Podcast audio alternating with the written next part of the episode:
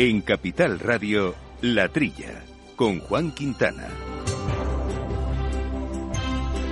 Muy buenos días, gente del campo, y buenos días, amigos eh, del campo y de sus gentes. Bienvenidos semanita más aquí al programa de agricultura, de alimentación, de ganadería, de cuestiones agroambientales que hacemos con Jorge Zumeta, mando los controles técnicos y aquí en la mesa el incombustible Jaume Sagale. Jaume, ¿cómo estamos? Muy buenos días, feliz fin de semana a todos.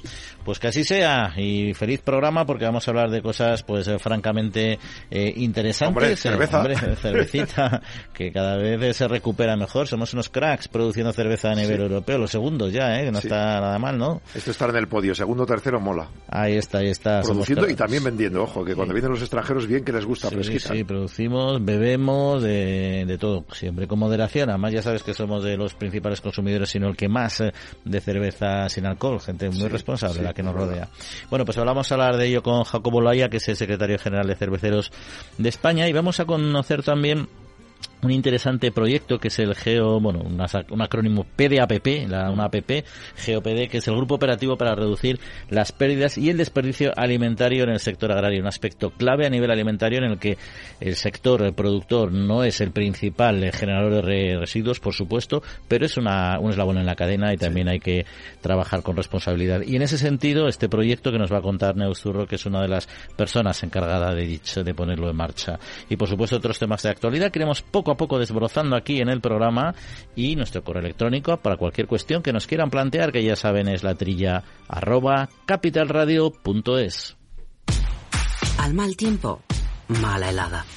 El cambio climático lo ha cambiado todo y los riesgos son más y más imprevistos, como las lluvias, las heladas o el pedrisco. Por eso necesitas un buen seguro agrario que garantice tu tranquilidad. Y ahora es el momento de contratar tu seguro de frutales. Agroseguro. Trabaja sobre seguro.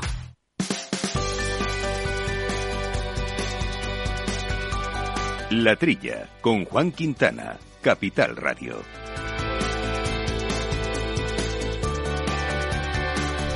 Bueno, Yoma, pues vamos aquí, vamos a ponernos en harina porque hay que empezar comentando cuestiones como que el Tribunal Supremo ha condenado al MITECO, al Ministerio y ha ordenado al Gobierno a poner en marcha eh, antes de seis meses eh, el contrato de regadío de doble tarifa. Sí, es que la sección quinta del Tribunal Supremo ha emitido su fallo de un contencioso administrativo. La Unión de Uniones de Agricultores y Ganaderos reclamó en noviembre del 21 porque habían incumplido la ley de presupuestos y no habían desarrollado el contrato eléctrico de doble tarifa para regadío en el plazo previsto, en seis meses. La ley lo marcaba para el 21, eh, pero no lo pusieron en marcha. Y entonces, a lo largo de los meses, la Unión de Ag- Agricultores dijo, oiga, que ustedes nos han prometido poner en marcha esta doble tarifa y hubo el silencio por respuesta. Fueron a la justicia y ahora les acaba de dar razón. ¿Qué dice el- la sentencia? Uno, que tienen seis meses para hacer lo que tenían que haber hecho en el año 21, es decir, elaborar, aprobar y promulgar la norma que regule el doble contrato de acceso al regadío. Y dos, que tienen que pagar las costas de la sentencia. Eh, Efectivamente, hombre, lo que imaginan lo- la Unión de Agricultores es que no van a recurrir, sino que ya del Supremo, pues el gobierno Bueno. va a hacer lo que tiene que hacer. A ver, el gobierno va a hacer lo que tiene que hacer, efectivamente. Fíjate, a mí me ha sorprendido esta sentencia porque ah, son numerosas las eh, las cuestiones que están reguladas por ley que tienen un plazo Sí. y que luego la administración eh, eh, se lo salta. Y luego es verdad que hay muchas sentencias en otros ámbitos que lo que dicen es que la, la ley, o sea, que ellos están obligados a cumplirlo, pero que los procedimientos administrativos son complejos y eximen en muchos casos a la administración pública de cumplir esos plazos. Con lo cual esta es una sentencia eh, firme del Tribunal Supremo muy interesante para para, para el sector y para mí eh, un poco sorprendente. Un poco sorprendente por no, no, no por el sentido que tiene, que lo tiene todo, sino porque a veces ya sabes que las sentencias no siempre responden al sentido común de la gente de a pie como nosotros, que somos ignorantes jurídicos, ¿no?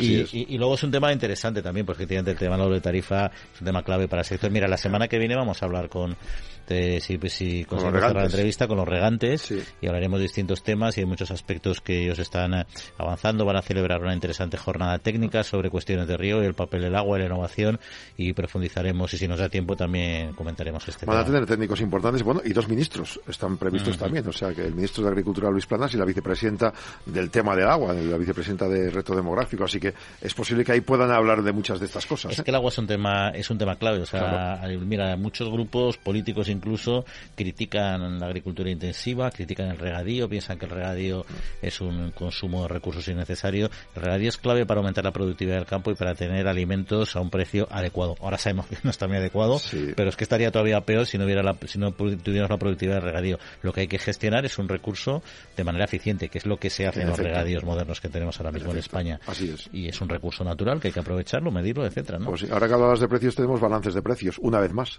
Sí, porque hay el, gran consumo, el debate siempre de, oye, el último eslabón de la cadena es que se forra. Mm. Pues el gran consumo siempre ha dicho que sus márgenes son reducidos y, lo, y, lo, y lo constatan desde, desde muchas eh, plataformas, unos y otros, porque al final los márgenes finales mm. son pequeños, son no, no superan el 5% siquiera. Fíjate, la patronal del gran consumo, AECO, que ha presentado un informe de la consultora PricewaterhouseCoopers, los supermercados operan con un, margen, un margen muy estrecho, de un 5%. Fíjate, ha subido un 45% de promedio los costes de producción desde el año 21, pero en cambio eso no se ha trasladado a la población. En febrero se, se, se completa la cesta de la compra con un 1% más de, IPC. Pero fíjate, en febrero del 23 la inflación alimentaria el 16%, un poco peor que Francia el 15,8%. En un análisis pormenorizado destacan, en un año ha incrementado el 42% los productos animales y ganadería, el 51% para los ganaderos. Es decir, que han, trasladado a la cadena solo el 9% de diferencia en contra de los productores. Los productos agrícolas lo mismo, han aumentado un 38% el coste de, de transformación. Pero los fertilizantes se han multiplicado casi por dos, un 178%. Mm. Y además el gas natural un 117% de aumento. En cuanto a los recipientes, también el vidrio hueco, por ejemplo, ha aumentado un 57%, el papel y cartón un 28% y el plástico un 23%. Servicios y transportes un 27%. Todo esto demuestra que el coste para el campo, para la producción y hasta que llega a la tienda es mucho más alto que como lo han trasladado.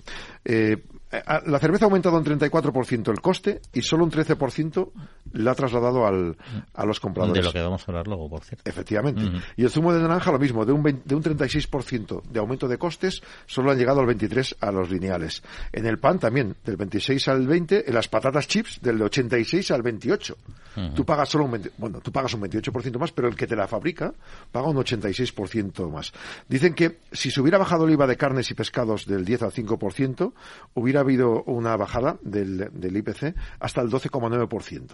Sí, no, sí. Es 4% menos, ¿eh? Mira, no, no se entendió por qué el IVA no se aplicó a esos productos. Bueno, se entendió por un tema ideológico, un tema de, de la carne y con, la conceptualización que hay ahora que hay que reducir el consumo de determinados, determinados alimentos, por cierto, con muy escasita base científica, y eso genera que políticamente no les pareciera bien en reducir este, este IVA. Pero de esos polvos vienen estos lodos, entre otros, ¿no? Mencionabas los fertilizantes y la subida de gas naturales, que el fertilizante necesita la inmensa mayoría del gas para su producción. Claro, en una crisis energética, evidentemente el fertilizante, que es una parte súper relevante de la explotación agrícola, se dispara, ¿no?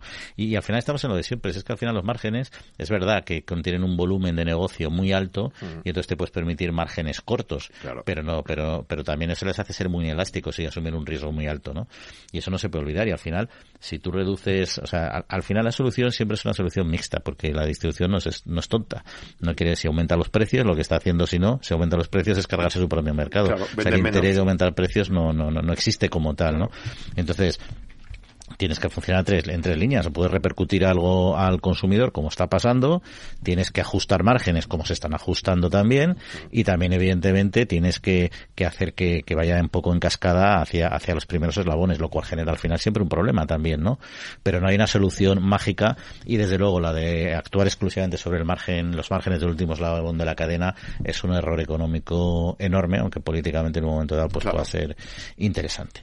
Pero bueno, seguiremos hablando de, de estas cuestiones porque queremos abordar nuestro primer asunto de, de actualidad hoy y, como decíamos, hablar de la cerveza que ya mencionabas. Agrobank les ofrece este espacio.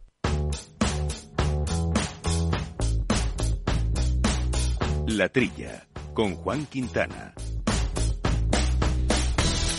Bueno, pues además de estos datos, Jaume, que nos contabas de cómo repercutían los distintos sectores y también la cerveza y cómo los márgenes que tenían y lo que les afectaba a esta crisis, pues es verdad que España ha recuperado la segunda posición en la clasificación de los mayores países productores de cerveza en la Unión eh, Europea. Son más de 42 millones de hectolitros en el 2022 y esto supone un crecimiento que ya ronda el 7, 8, 7, 9%, que no es poca cosa, ¿no? Bueno, y nos eh, hablar para hablar de ese tema y de otras cuestiones eh, eh, del sector queremos charlar precisamente eh, con Jacobo Laya, que es el secretario general de Cerveceros de España. Jacobo, muy buenos días y bienvenido. Muy buenos días. Bueno, recuperación, por, al, menos, al menos aumenta el crecimiento y el posicionamiento de la cerveza en este último año. ¿A qué se debe esta recuperación? Bueno, se debe a una eh, multiplicidad de factores, ¿no? En primer lugar, eh, estamos produciendo más porque estamos exportando más. Seguimos en la línea ascendente de exportación de cerveza fuera de nuestras fronteras. Ya el año pasado, en el año 2022, hemos superado por primera vez en nuestra historia cuatro, los 4 millones de hectolitros de cerveza española, creo, que es 4,2 millones de hectolitros de cerveza española que se han exportado fuera de nuestras fronteras. Por otro lugar, eh, también eh, una parte muy importante del consumo de cerveza en nuestro país lo, realizan los turistas. Y el año pasado no hemos alcanzado cifra récord de turista, aunque este año llevamos camino, y pero se ha recuperado mucho el turismo eh, que proviene de fuera de nuestras fronteras, ya con más de 125 millones de turistas extranjeros que nos han visitado y que vienen a consumir en torno al 20 o 25% de la cerveza de España. Por otro lado, el año pasado también, casi durante 10 de los 12 meses, hemos estado sin restricciones a la hostelería, sin restricciones de horarios, sin restricciones de, aforo, y claro, la hostelería es la parte fundamental del consumo de cerveza en España. Pero lamentablemente, en lo que no hemos alcanzado todavía es el año pasado es el nivel de consumo de cerveza en hostelería que teníamos antes de la pandemia. Esa cifra todavía estamos por debajo del 2019. De todas maneras, este año, tal como está creciendo, se calcula que este año en turismo la mayoría de regiones va a recuperar los datos del 19, que fueron de récord. Si la hostelería también sigue tirando, ¿puede ser que se, sigamos creciendo este año en producción y venta de cerveza? Hombre, yo espero y deseo que sí, porque como bien ha dicho, la hostelería eh, eh, se está recuperando, el turismo eh, ha recuperado ya los dos meses que llevamos de turistas, son de enero y febrero, que tenemos datos, son meses récord eh, y en ese sentido, todo parece indicar que recuperaremos el nivel de consumo de cerveza en hostelería que teníamos en el año 19, que alcanzó el 70% del total del consumo de cerveza que se produce en España y que no olvidemos que somos el segundo país productor y consumidor de cerveza de la Unión Europea. Porque el, primero es Jacobo. Eh, eh, el primero es. Perdón, el primero es Alemania. Alemania, ¿no? Alemania, gran potencia cervecera eh, yo ya diría que mundial, ¿no? ¿Eh? Entonces, eh, lamentablemente sí hay algunos nubarrones, entre ellos, bueno, pues la inflación es algo que nos afecta mucho, la cerveza es muy transversal, la consumimos de todas las clases sociales, la, consumimos de una forma muy habitual, no es un consumo muy esporádico, está su consumo eh, muy interiorizado dentro de, dentro de nuestras pautas y dentro de nuestra forma de entender la vida y el ocio. Y, eh, y en ese sentido, pues bueno, eh, el, la inflación no deja de ser un impuesto que nos quita renta disponible. Mm, en nuestro bolsillo y quizás el español de a pie, el español medio, pues no renuncia a tomarse la cerveza, pero bueno, pero a lo mejor sí renuncia a tomarla en establecimiento de hostelería y opta por tomarla en casa, que sin duda es más barata, ¿no? Le sale más barato. Y por otro lado, también, bueno, por las perspectivas económicas, pues eh, bueno, todavía, todavía no se han clarificado, ¿no? El coste, el incremento de coste de las materias primas por la guerra de Ucrania, ya no solo por la guerra de Ucrania, ya no solo por el tema de la, de, de, la, de, la, electricidad o de la energía, bueno, pues son también nubarrones que tenemos frente a nosotros y que sin duda son retos que esperamos superar. Y Jaco, en cuanto a autoconsumo, eh, ¿en qué nivel estamos? Es un nivel excelente porque eh, siendo el segundo país en volumen consumidor de cerveza de la Unión Europea, eh, casi el 87% de la totalidad de la cerveza que consumimos en España se produce en España. Y esto, es, esto no es baladí, porque esto tiene unas repercusiones interesantísimas para nuestra economía, aguas arriba y aguas abajo. Aguas arriba porque la cerveza que consumimos aquí, al producirse aquí, lleva nuestra cebada, lleva nuestro lúpulo, lleva nuestras materias primas, eh, lleva nuestros envases y deja aquí nuestro valor añadido. Y que esto se produzca, este consumo en hostelería, y si alcanzamos ese 70%, pues también significa que el binomio cerveza-tapa, el valor añadido que da a la economía es, es, altísimo, ¿no? Porque no olvidemos que de los 300.000 establecimientos de hostelería que hay en España, entre el 25 y el 40% de sus ingresos netos, y cuanto más pequeño es el establecimiento, más depende de sus ingresos netos, depende de la cerveza. Eh, además es premium, con lo cual genera más valor añadido. Un apunte, ese otro 13% de la cerveza que se compra, por tanto, de importación, ¿hay un porcentaje muy alto que sea de marca blanca o son cervezas premium que tomamos también en hostelería? Es fundamentalmente estas marcas de distribución. Eh, no tengo el dato, nosotros no trabajamos en asociación con, con, eh, con, cifras de marcas ni con datos de marcas, trabajamos simplemente con las cifras globales. no podemos, no debemos eh, trabajar en temas comerciales. no nos metemos en esos charcos y por eso llevamos más de 100 años existiendo, pero sin duda alguna no, no cabe duda que por el origen de, la cerveza, si se analizan los datos de, la, de aduanas e impuestos especiales y por el, y por el tipo de envase con que se importa, pues todo vamos a indicar que no siempre en cerveza premium la que se importa, sino más bien lo mm. contrario. has comentado una cosa, Jacobo, que, me ha sorprendido como desconocedor de, del sector más allá de, consumidor, evidentemente, ¿no?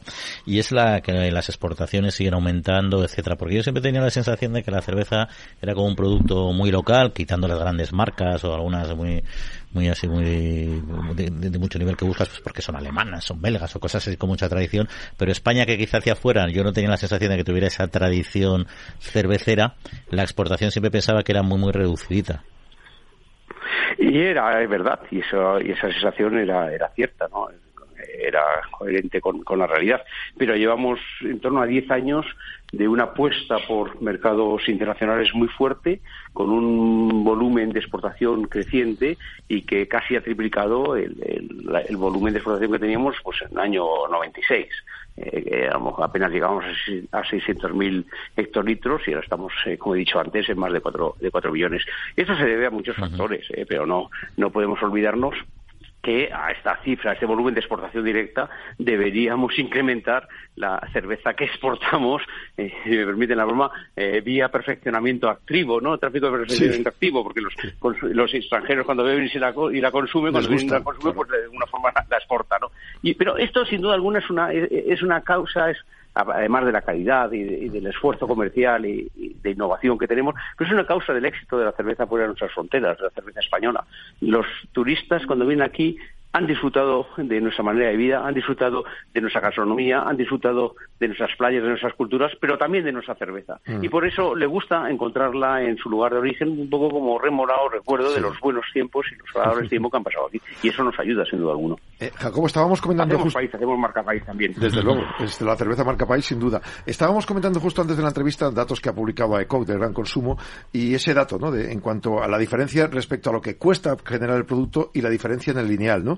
Y decía ECOC eh, que la cerveza ha aumentado un 34% el coste, pero solo se ha repercutido el 13% de aumento. ¿Sigue habiendo margen entonces o, se están ajustando márgenes en las compañías?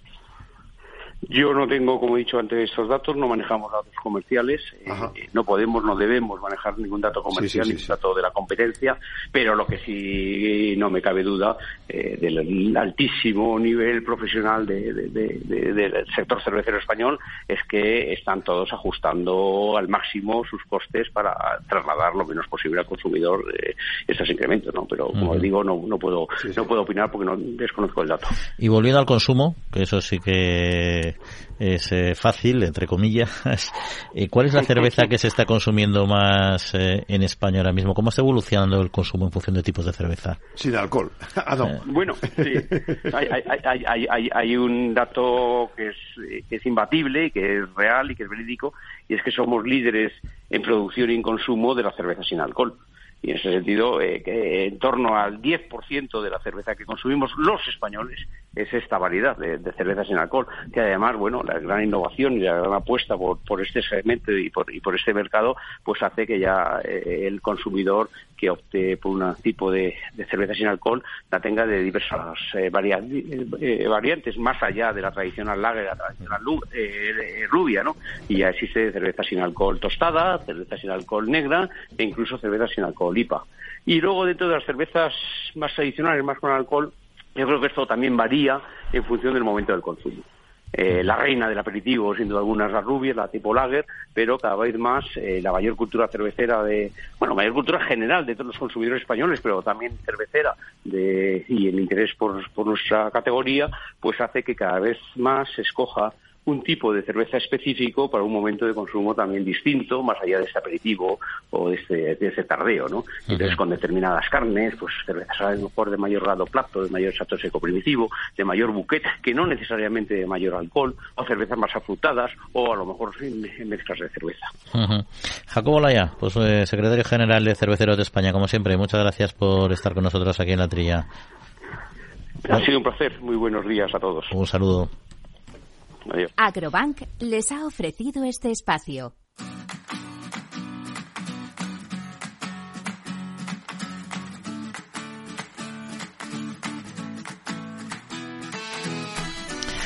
Bueno, pues eh, interesante. ¿eh? Que apetece un aperitivo ahora, aunque sea por la mañana pronto. ¿eh? Ya te digo, es que no es tontería. Cuando hablas de, las, de los alimentos, te los explica bien y tal, mm, se te despierta un poquito aquí las ganas. Bueno, pues en un ratito cuando terminemos. Mientras ustedes desayunan, nosotros les contamos el resto. Ahí está. Aquí en la tría desayunamos cosas muy extrañas todas las mañanas. Con productos que, que se salen del café con leche, seguro. Es verdad. Pero bueno, oye, eh, vamos al tema del azúcar, eh, Yauma, que los precios están disparados en España. Hay que recordar que la producción de azúcar sobre todo en Castilla y León, con, con Acor y con Azucarera y algo en Andalucía.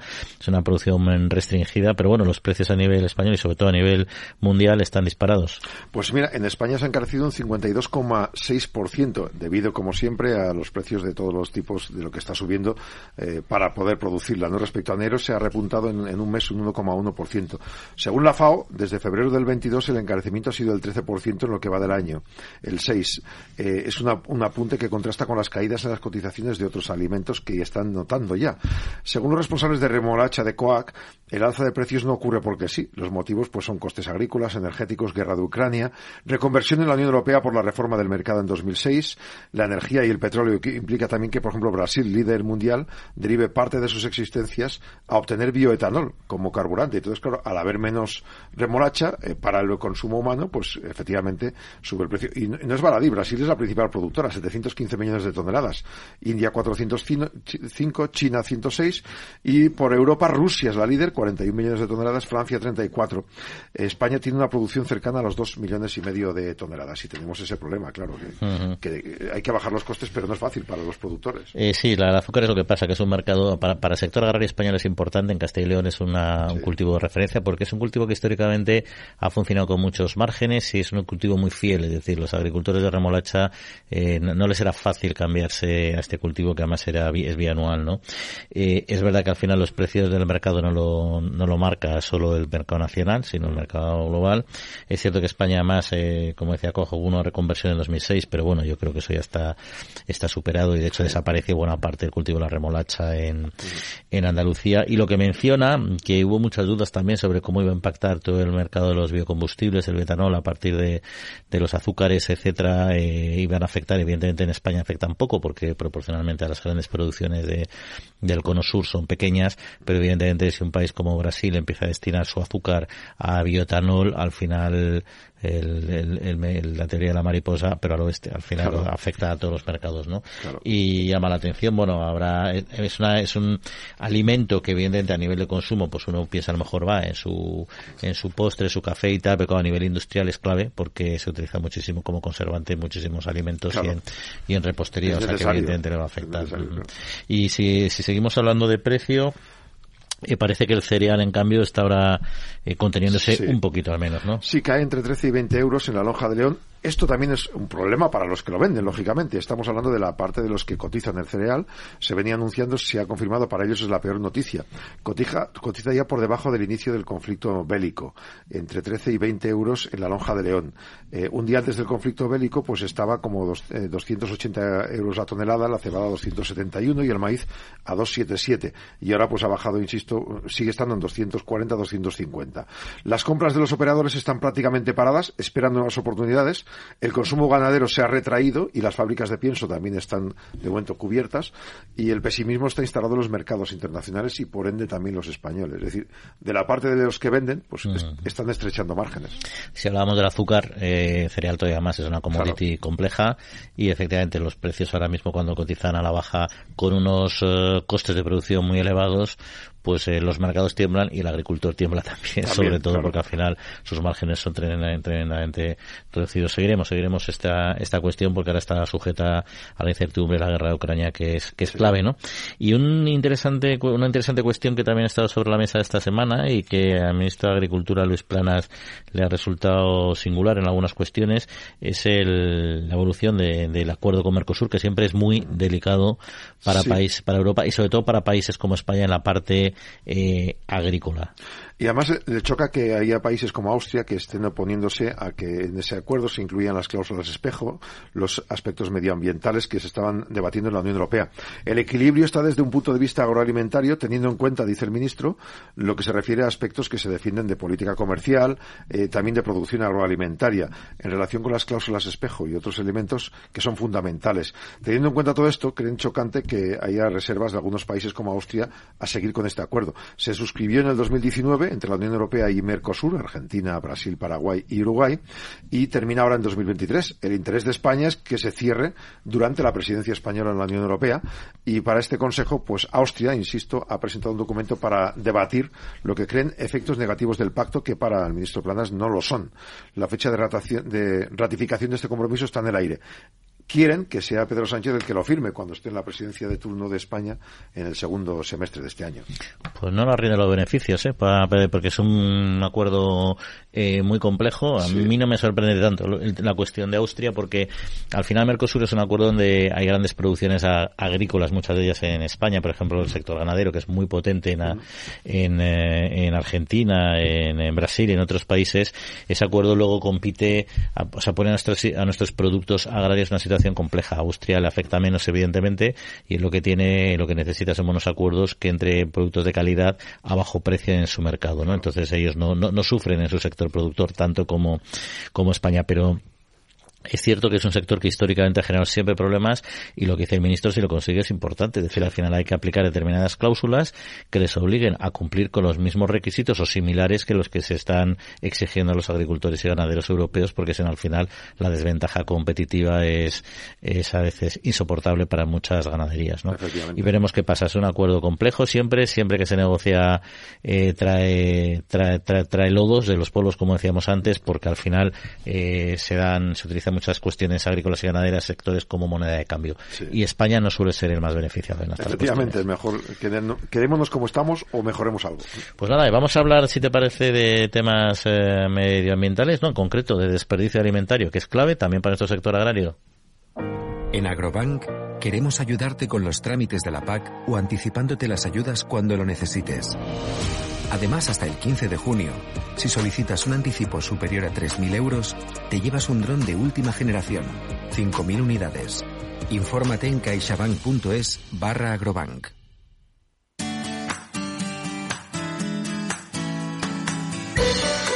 La Trilla, con Juan Quintana.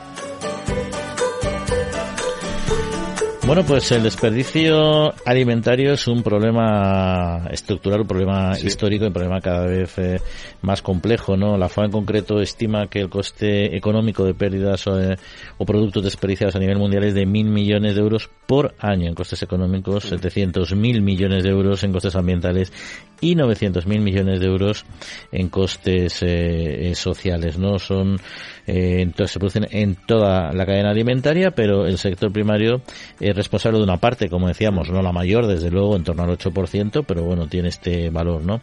Bueno, y en este contexto ha nacido el grupo operativo PDAPP, eh, cuyo objetivo en principio es reducir eh, las pérdidas y el desperdicio alimentario en el sector agrario. De ello queremos hablar con Euso Zurro, eh, que es técnica de este proyecto. Neuso, muy buenos días.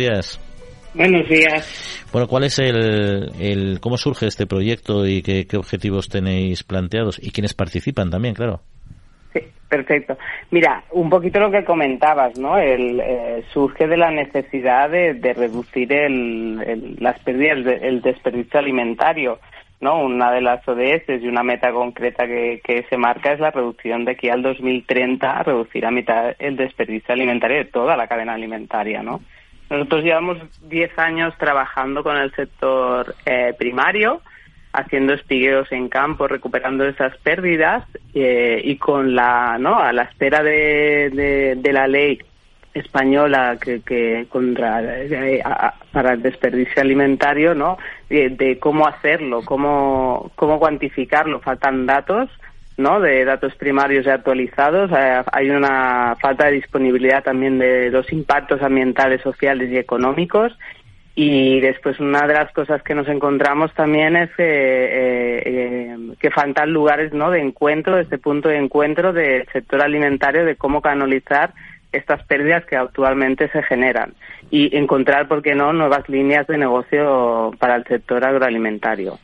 El grupo operativo justo empezado, ahora estamos en el quinto mes eh, y formamos parte ocho empresas, eh, nosotros espigulados que son eh, los representantes, después hay dos centros tecnológicos, CETEMA y Energy Lab, eh, la empresa Oreca, que es de startup tecnológica, y también forman parte del, del grupo operativo Kiwi Atlántico, Jimbo Fresh y Conca de la Tordera como empresas agrícolas eh, que participarán un poco en la definición y la demostración. Y para finalizar COAC como divulgador de... No, sois pocos, no sois pocos, está, está bien.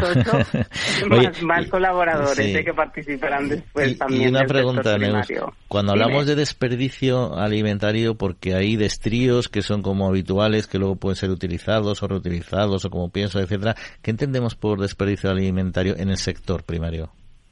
En el sector primario estamos hablando más que de desperdicio serían las pérdidas, ¿no? Lo que se queda en campo, si hablamos del sector primario, eh, como terminología hablaríamos de pérdidas alimentarias, ¿no? Que se pueden reincorporar en suelo, eh, que, actualmente se hace, pero sí que una de las razones de que esta, de, que, de que estas pérdidas se generen es porque hay una sobreproducción, porque hay un excedente alimentario, eh, un, ah, perdón, excedente alimentario, eh, porque las medidas o los calibres de fichas técnicas de compras que existen actualmente en el mercado eh, se salen de los eh, marcados. Pues hay muchas razones, porque hay sobreproducción, no hay tanta oferta-demanda por temperaturas, ¿no? De lo que se espera, lo que se vende, lo que y al final todo esto produce unas pérdidas en campo que al final repercute al sector agroalimentario. Estamos hablando de, un, desperdicio, teóricamente, para convertirlo en activo, para que rente, sacarlo del campo y, poderlo meter en la cadena de alguna forma. ¿Cómo se, qué, se propone? ¿Cómo se le puede dar valor a esas pérdidas? Nosotros uno, eh, no, uno de, de los objetivos de este de la creación, de, al final la creación de una herramienta digital, uno es cuantificarlas porque faltan los datos y una vez tenemos datos, a través de aquí es canalizar estos excedentes, ¿no? Se puede derivar, no, alimentación animal que comentabas a través de piensos, porque al final la alimentación animal también necesita de estas verduras, ¿por qué no canalizarlas a partir de descartes que no se venden? Eh, otra sería, ¿no? al final es revalorizar ese producto, se puede mm. transformar. ¿Por qué no utilizar estos productos para transformación de productos que ya existen en el mercado? Por ejemplo, he visto en Sevilla, en, Sevilla han propuesto una cooperativa para con las naranjas que están en el suelo generar energía, gasolina directamente. Es decir, hay posibilidades de hacerlo. ¿Se, ¿Se, puede pensar en estas ideas desde vuestro proyecto para que los agricultores que nos escuchan digan, ah, pues esto me interesa? Sí, Sí, lo que hay que tener en cuenta, que es una de, también de los objetivos de la herramienta, es no la jerarquía de usos que tenemos, ¿no? La primera opción siempre es la prevención, ¿no? Si a más a más no se puede prevenir, ¿qué podemos hacer con ella, no? Donación humana, transformación, alimentación humana, alimentación animal y luego ya entraría biocombustibles, biogás, eh, compost todo eso hay que valorizar, ¿no? Y hay que tener en cuenta que no existen actualmente eh, cómo analizamos, ¿no? Eh, ¿Qué impacto tiene ambiental? Si realmente este producto, si yo lo canalizo o, sale a cuenta ambientalmente o económicamente recogerlo. Mm. Necesitamos también esta herramienta para mm. poder valorar y que desde el sector primario puedan decidir si les sale a cuenta o no. Y luego yo entiendo también que cada subsector eh, agrícola y ganadero es muy diferente y, el destrío que tiene cambia mucho. ¿Estáis focalizados o trabajando en algunos sectores en, o subsectores en concreto o estáis trabajando más a nivel global? Estamos trabajando en el sector hortofrutícola. Nos centramos en el sector hortofrutícola, en toda la cadena alimentaria. Eh, desde las empresas agrícolas que participan, eh, ahora estamos con el análisis y diagnóstico de datos de campo eh, y también dentro de la empresa, ¿no? La transformación que hay en la empresa que es producida hasta hasta la, cadena de alimentaria, ¿no? Ahora mismo estamos decidiendo hasta dónde se va a llegar en esta cuantificación. O sea, ¿en estos cinco meses hay algún dato o algún porcentaje de, de, pérdidas en el campo? Por ejemplo, un productor diga, pues yo tengo X porcentaje o X toneladas, ¿qué me está pasando esto concretamente? Eh, ahora mismo datos eh, cuantitativos no tenemos. genéricos. Así que eh, no tenemos todavía. Estamos en, en, las fases previas de análisis. De hecho, el, 8 de marzo fue la kick-off, ¿no? El arranque oficial de, de, todos los eh, eh solicitantes pertenecientes al grupo operativo y no tenemos datos cuantitativos, pero sí, ahora estamos eh, diagnosticando, ¿no? Identificando estas pérdidas en, en entrevistas estamos con las primeras entrevistas y, a ver qué cuantificamos, ¿no? Que, que tomar la decisión de, de, hasta dónde llegamos, porque claro, hay muchas pérdidas y también el, el, el, poder decidir analizar qué pérdidas, ¿no? Que decías, no, esto es pérdida, esto no es pérdida, ¿no? También hay, hay que plantearlo y tenerlo claro para poder eh, identificarlo bien. Muy bien, pues eh, Neus, muchas gracias por explicarnos este interesante proyecto. Veremos cómo evoluciona y volveremos a hablar más adelante, seguro, para conocer eh, los resultados en primera mano. Pues eh, un abrazo y un saludo y que pases buen fin de semana. Muchísimas gracias a vosotros. Estamos en contacto. Adiós, buen fin de semana.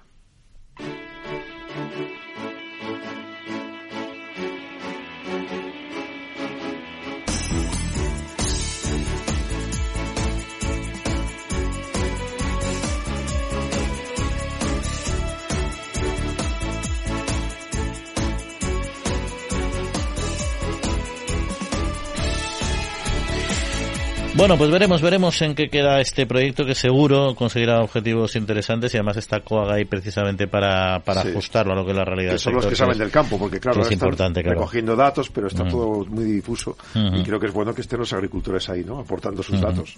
Ahí está. Bueno, y cuestiones que ha planteado eh, España a la Comisión eh, Europea, entre otras varias, eh, nuestros ministros están vinculadas con el sector apícola y también con la destilación de crisis del vino. Sí, son dos temas que son distintos, pero el ministro ha ido a Bruselas con ellos en la agenda. Va a llamar la atención sobre la complicada situación de la remolacha de azúcar, como hemos dicho, pero también hay otros asuntos fundamentales. Son tres mencionados, eh, como los hemos contado. El sector apícola atraviesa una difícil situación por las grandes importaciones de miel de países terceros como China o Ucrania.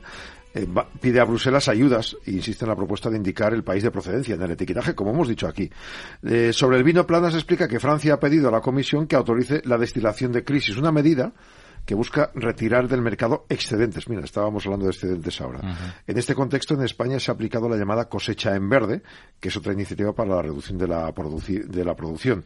Dice que si la Unión está abierta a ello, España apoyará medidas para la destilación de crisis del vino. Eso en cuanto a los eh, principales factores. Y luego ha recordado que hay una sentencia del Tribunal de Justicia de la Unión Europea que declara que los Estados miembros no pueden ofrecer exenciones a la prohibición sobre semillas de cultivos tratados con neonicotinoides y ha señalado que es un elemento de restricción de cara al propio sector, vamos, que es como una patada a nuestra propia espinilla. Se suma esto al impacto del clima, que ha elevado notablemente el precio del azúcar. Y también los puntos comerciales se abordan en esta reunión para mencionar la necesidad de dar un paso suplementario para un nuevo panel de cumplimiento ante la Organización del Comercio sobre mantener los aranceles de Estados Unidos de la aceituna de la mesa española. Así que va completito de material para estas reuniones de esta semana. Sí, la verdad es que, bueno, son cuestiones todas ellas eh, muy interesantes. El tema del bien de la, de eh, de la miel, perdona, lo hemos comentado muchas veces en este programa, hacemos un seguimiento muy cerca a este sector y es verdad que una vez que no consigues impedir que te entren en mieles de peor calidad y una trazabilidad muy limitada de países como China u otros países exportadores también del cono sur en Latinoamérica, pues al final tienes que una situación de crisis como, como esta y también climáticamente con serios problemas que ha habido de floración, etcétera, otros años, pues tienes que al final apostar por las ayudas. Las ayudas es el último extremo, el, última, el último paso a dar, pero llega un punto en que no te queda otra alternativa. Yo espero que además de las ayudas para el sector apícola, efectivamente en un futuro consigamos regular y etiquetar adecuadamente las, las mieles y que pueda discriminar el consumidor la miel que quiere comprar y al precio y de dónde y de dónde viene y dónde no viene, ¿no? Y destilación de crisis, bueno, pues en España ahora nos viene bien. La verdad es que vamos a regular, se puede regularizar con ello los precios. En principio es con el tinto, Francia pide algo más, pero bueno, es una práctica más o menos eh, habitual y permite sacar del mercado una parte de los excedentes de vino y orientarlos a otros a otros productos eh, eh ¿no? Y los neonicotinoides que comentabas, estamos un poco en lo, en lo de siempre. Al final, tenemos una, una política tan restrictiva de aplicación de, herramientas tecnológicas contra las plagas, las enfermedades y los, y los hongos que al final el productor se encuentra sin herramientas. Y desde que se, desde que se prohíben hasta que hay nuevos productos en el mercado pasan muchos, muchos, muchos años. Entonces hay que hacer excepciones, no queda más remedio, mm. porque al final la industria no tiene capacidad de generar tecnología tan rápidamente, aparte de lo que cuesta, ¿no? Entonces en ese sentido yo creo que lleva buenas tareas nuestro ministro a ver si, a ver si consigue buenos, eh, buenos resultados. Pues terminamos, si quieres, con un tema este, este bloque y eh, nos vamos a, a la industria de la alimentación y las bebidas y en concreto las relaciones que tenemos comerciales con Reino Unido que se, han siempre muy, han sido muy estrechas, pero a, raíz de lo del Brexit eh, realmente hubo un problema ahí siempre de, de cómo se iban a sostener eh, y de qué manera. Ha habido una encuesta del Ministerio que explica, y decía, de la Federación de, Alimentación y Bebidas, que casi 60%, casi dos de cada tres empresas, el 59, dicen que el Brexit es el principal impacto negativo para sus exportaciones, derivado de la gestión aduanera, obtención de certificados y costes asociados añadidos que antes no ocurrían. Entonces, ¿qué han hecho? Pues han reforzado los lazos, han montado una reunión en, el Reino Unido, que ha ido gente de la Embajada de España en Londres, ha ido gente de las autoridades públicas y también de empresas para reforzarlos. Eh, las ventas al Reino Unido han sumado el año pasado 2.400 millones de euros. Es el sexto destino de nuestras ventas en facturación y es el segundo extracomunitario tras Estados Unidos, porque claro, ahora Reino Unido es extracomunitario. Estamos vendiendo mucho todavía ahí, pero eh, están notando que eh, o se eh, superan estas trabas o se va frenando un poquito ese aumento que había de ventas? A ver, es natural porque Reino Unido lo que está buscando, además, precisamente tiene muchas alianzas ultramar en, en, otros eh, continentes y está buscando un poco compensar esa pérdida y el encarecimiento que le puede suponer a ellos el, el acceso a productos. Pero por otro lado, eh, es, es, real que una parte de nuestras exportaciones, que muchas son hortofrutícolas, son productos en fresco y la distancia es clave para tener productos de más calidad y sobre todo de cercanía. Entonces ahí eh, claramente hay que solucionar el problema porque aquí perdemos todos. Si al final ese mercado es que los ingleses iban a los lineales y no tenían, no tenían producto fresco español. Exacto. Y ese es un problema. Problema para ellos y para nosotros. Lo bueno es que el problema lo tenemos los dos. Sí. Porque si hubieran eh, otro tipo de productos, es más fácil importarlos de otro, de largas distancias. Pero el producto en fresco es muy complicado. Tienes que hacer recogidas ya, tienes que, que, la, que salgan de, de, origen los productos mucho más en verde y que, y que, y que, y que enrojezcan en el, en el proceso. Pero es un proceso mucho menos natural que lo que es la maduración en árbol por ejemplo. Entonces pierdes calidad siempre en estos, eh, en estos, en estos procesos, ¿no? Bueno, veremos. Oye, vamos a comentar ahora, vamos a entrar en nuestra España medio llena, si te parece. Y hoy vamos a hablar con nuestro, bueno, nos va a comentar, nos va a acercar nuestro compañero Pablo Maderuelo un tema interesante que son los grupos de acción local, que yo además te diré que hace ya 25 años estuve dirigiendo uno de ellos, ¿Ah, el, primero que se constituyó en Madrid, eh, Galsina, el Grupo Acción Local de las Sierra de Madrid, que todavía existe. Fuisteis pioneros. Yo, tuve la suerte de, que me encargaran ponerlo en marcha y lo estuve dirigiendo durante, durante muchos años. Son proyectos súper bonitos que ahora nos van a contar más en detalle para reactivar la, la economía local desde la base. O sea, organizaciones que están formadas por precisamente por gente del territorio, pero que lo novedoso es que gestiona fondos públicos. Y, o sea, y la gestión privada de fondos públicos era un paso hace 25 o 30 años que era tremendamente novedoso y que todavía lo es. Y además con un cierto nivel de riesgo, pero nos lo van a contar mucho mejor Pablo y su, y su invitada. Pablo, muy buenos días. Hola, muy buenos días. Aquí estamos una semana más para hablar de los pueblos de nuestro país, para hablar del medio rural y de su potencial aquí en España, medio llena en la trilla.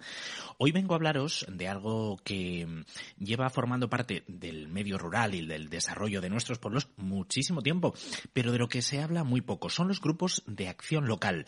Son entidades público-privadas sin ánimo de lucro que tienen ámbito comarcal, cuyo trabajo, enmarcado en la metodología líder del Fondo Europeo de Desarrollo Rural permite apoyar proyectos que sirvan para dinamizar y desarrollar las distintas comarcas. Son grupos que de alguna manera pues lo que hacen es financiar distintos proyectos eh, para impulsar el desarrollo rural de nuestro país. Eh, por ejemplo, en Castilla y León, que es donde nos hemos centrado en esta ocasión, hay 44 grupos que operan en las correspondientes comarcas. Llevan haciendo su trabajo desde los años 90, lo que ha supuesto apoyar financieramente y también en otros aspectos cualitativos miles de proyectos que sirven para dinamizar el medio rural de Castilla y León en muy diversos ámbitos, eh, como vamos hablar. Hemos eh, llamado a Maite Ferreiro, que es la gerente del Grupo de Acción Local Honorse Tierra de Pinares, para que nos hable de esta figura tan particular que se extiende por todo nuestro país y que permite desarrollar numerosísimas actividades que en los últimos 30 años han supuesto un gran impulso para nuestros pueblos.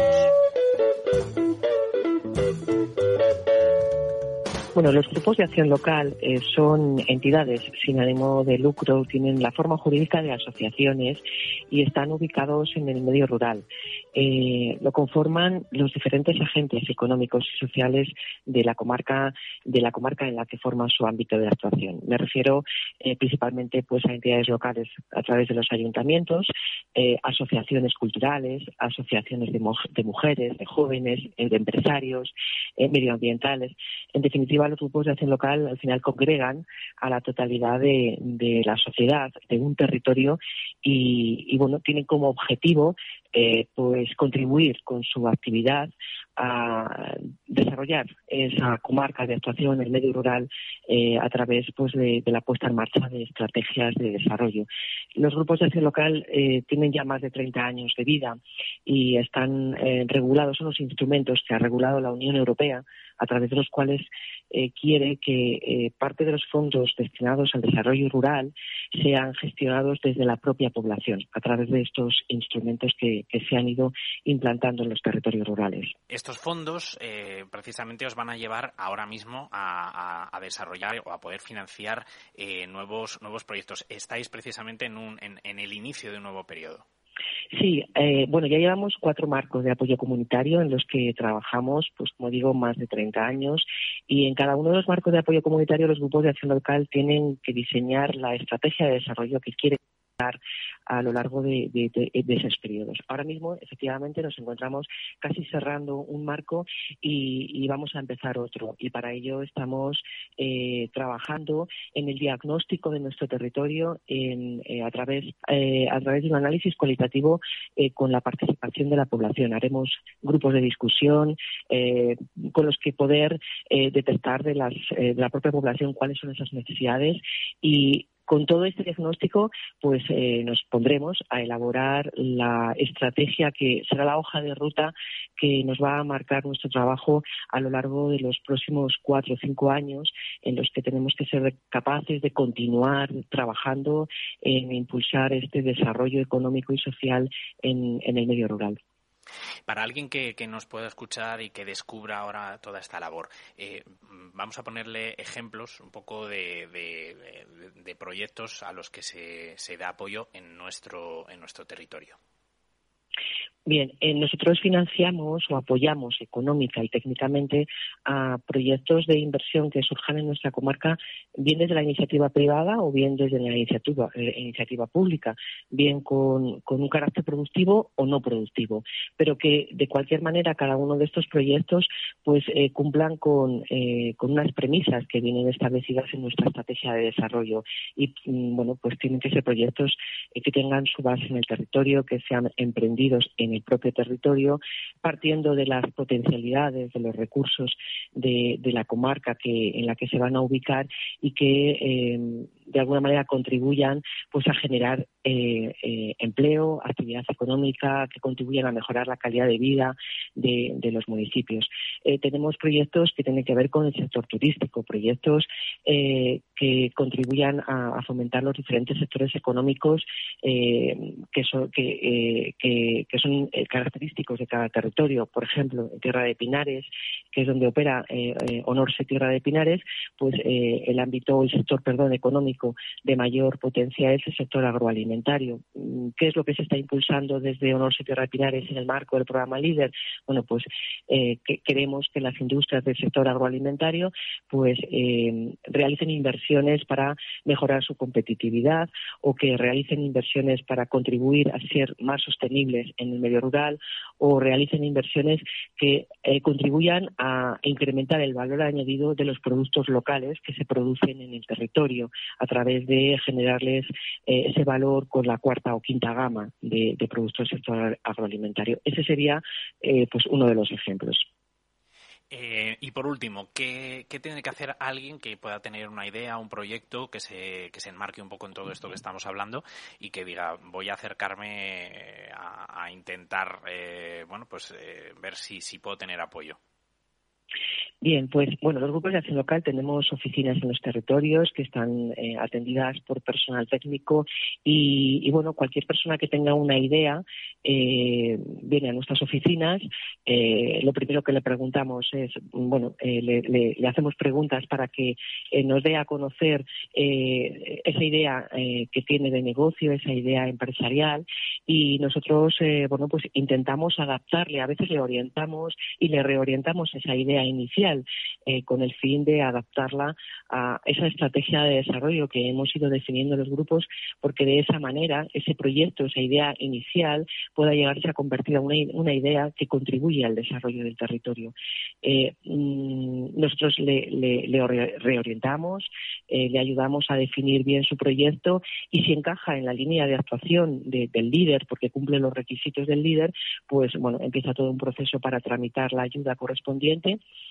eh, si no, le derivamos a otro tipo de ayudas, le, asesoramos.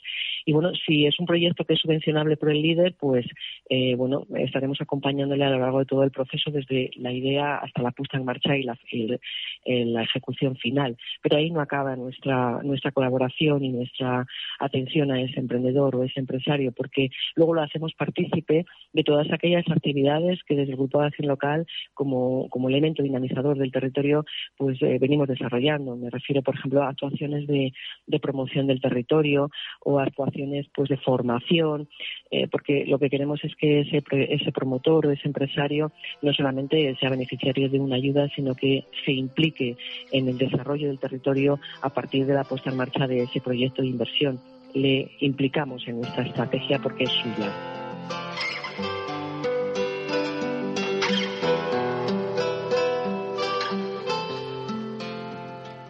Compañeros, pues es la conversación que hemos tenido con Maite Ferreiro, gerente del Grupo de Acción Local Honorse Tierra de Pinares, que nos ha permitido eh, pues entender un poquito mejor el trabajo que llevan haciendo durante estas tres décadas los grupos de acción local, no solo ahí en la provincia de Segovia, sino en el conjunto de nuestro territorio, eh, financiando proyectos pues que han permitido a gente volver al entorno rural, desarrollar proyectos de agricultura ecológica, de movilidad de proximidad, servicios, sostenibilidad, innovación, eh, muy vinculado, como decía Maite, al potencial de cada uno de los territorios rurales de nuestro país.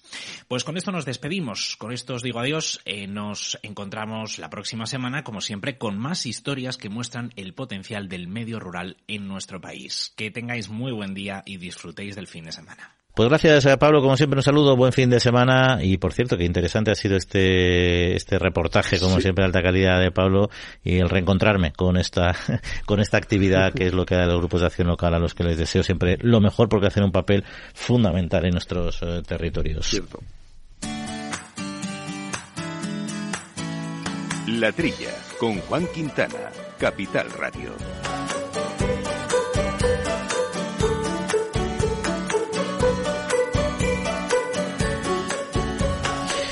Bueno, hablamos, eh, Jaume, para ir cerrando aquí el programa de productos ecológicos y de consumo, porque, en fin, la media es de 60 euros en, el año 2022, ¿no? Me parece por poco. persona. A ver, claro, es que no todo el mundo tiene capacidad o, llega a los productos ecológicos. El mercado total alcanzó los 2.850 millones, de los cuales 2.500, eh, la gran mayoría, es, un, es para los hogares. 53 eh, euros por, por, hogar y el resto hasta 60 pues en otros en otras zonas de consumo. El informe anual de producción y consumo ecológico que hace la asociación Ecovalia pues dice que en tres años el consumo este consumo ha aumentado un 45% después de la pandemia. Los responsables creen que a falta de ayudas esperando alcanzar para el año 2030 que una cuarta parte de la superficie agraria útil en la Unión Europea sea de este tipo. La cesta ecológica es conformada por 64% productos de origen vegetal, fruta, hortalizas y luego el 36% de origen animal, fundamentalmente carne. El precio medio de estos productos se sitúa en 3,90 euros el kilo, más o menos. Y luego un apunte más, el perfil del cliente que opta a ellos es, según los datos del informe, femenino de edad media, 73% son mujeres, 34 entre 45 y 60 años. Y los hombres ocupamos el 24%, 27 de este segmento. África ha incrementado la producción económica estos últimos años y en Europa nos superan por mucho Austria y Suecia en porcentaje de superficie útil. En España tenemos 2,64 millones de hectáreas ecológicas, es decir, el 10% del total. Superamos la media europea que está en el 9,63, pero que es una cifra que todavía nos queda a margen, aunque llevamos creciendo en los últimos cinco años un 26%.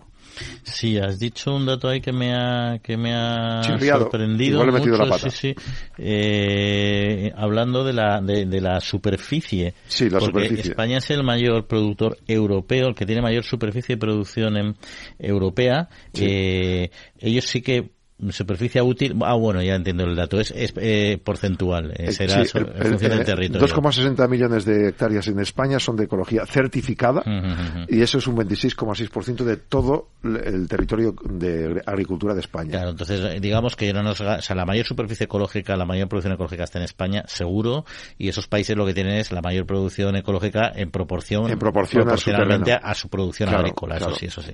Eso, eso sí me cuadra, porque es verdad que ellos son mucho más sensibles, Austria, Suiza, cualquier país de Europa, porque de hecho consumen mucho más productos ecológicos que nosotros. Nosotros somos los grandes productores, pero somos poco consumidores. Por esos 60 euros que he dicho me ha sorprendido, porque pensaba que era más, pero sigue la línea de que tenemos claro, somos 40 millones de personas, claro, tenemos que reforzar el consumo, porque en España se produce mucho, pero no hay mucha preocupación. Yo creo que también tenemos un modelo alimentario de bastante calidad en general, y entonces no tenemos esa necesidad imperiosa de ir a unos productos muy muy selectos que son bastante más caros también. La renta también es más baja que en estos países, es verdad en efecto. Yo También te una cosa, el mismo producto que aquí en España pagas a 3 euros el kilo, ese producto en otros países de Europa lo, pagas a 6. Entonces hay la diferencia respecto al comprobado con yogures, por ejemplo, ¿no? Los bio en otro país tienen menos diferencia respecto a los otros que aquí en España. Entonces, eh, imagino que para un, austriaco, pues por la pequeña diferencia que hay, prefiere los ecológicos. Sí, yo creo que el tema del consumo es un poco el problema que tiene este sector en España, que es lo que decíamos, pues consumimos muy poco para lo que producimos. Eh, ahí se ha hecho políticas de incentivación del consumo intensas, pero aún así no termina. Es decir, como dices las mujeres se han, sensibilizado más, se han sensibilizado más y han optado por consumir más, pero todavía no hay una cultura en ese sentido. Y ese dato que también has mencionado, que marca la PAC, de que debe haber un 25% de la superficie en producción ecológica eh, para el 2030, ese sí que puede ser un catalizador. Pero también relativamente, porque el consumo, por mucho que produzca, si no se abaratan los precios, no, no, se, no se va a incrementar. Yo creo que al final hay un tema, un tema delicado. Pero bueno, si quieres cerramos con una noticia rápida en relación con el fraude, que siempre es importante, en el caso del aceite del orujo y el aceite de oliva, porque el gobierno y las comunidades autónomas precisamente están aprobando, han aprobado una guía para luchar contra, contra este problema. Sí, la Mesa de Coordinación de la Calidad Alimentaria ha aprobado esta guía eh, para 2023. Se pretende dar recomendaciones basadas en la experiencia, identificando los puntos críticos. Por ejemplo, se han programado 697 controles en el campo, un 6% más que el año anterior. Hay una norma calidad que se aprobó en el 21 de orujo de oliva y aceites de oliva y se mejora la trazabilidad. Simplemente es cumplirla. Es decir, en definitiva, que van a reforzar los controles para evitar que se cometan ilegalidades. Como debe ser, es que en este sector se cometen muchas. Es un, es un producto de, de valor y al final, como en todos los oh, productos alimentarios, no solo en, el aceite de oliva, al final cuando incrementan ese precio aparece el pillaje. Pero bueno, nos toca despedirnos, Jauma. Agradecemos, eso sí, a Jorge Nieva, hermano de los controles técnicos. Y nada, que paséis buena semana. Lo mismo para todos. Feliz fin de semana. Y a todos ustedes, que descansen, cuídense y en siete días volvemos a estar con todos ustedes. Un saludo.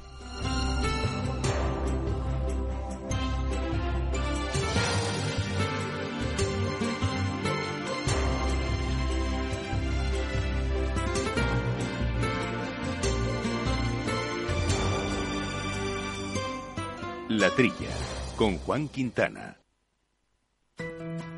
En el balance nos preocupamos por nuestros hijos, por su vinculación con el mundo de Internet y las redes sociales, y analizamos sus riesgos de la mano de Pilar Rodríguez en Familias Enredadas, todos los lunes a las ocho y media de la tarde en El Balance, Capital Radio. Martínez lanza y tri, triple. Marca un triple con tu inversión. Mafre AM lanza el fondo de inversión Mafre Garantía 5. Invierte hoy y recibe el 100% de tu inversión en julio de 2026, más tres pagos del 3,20% repartidos en tres años. TAE garantizada vencimiento 3,01%. Consulta el folleto en mafre.es. Cualquier reembolso antes del vencimiento estará sujeto a las fluctuaciones del mercado y se le aplicará la comisión correspondiente.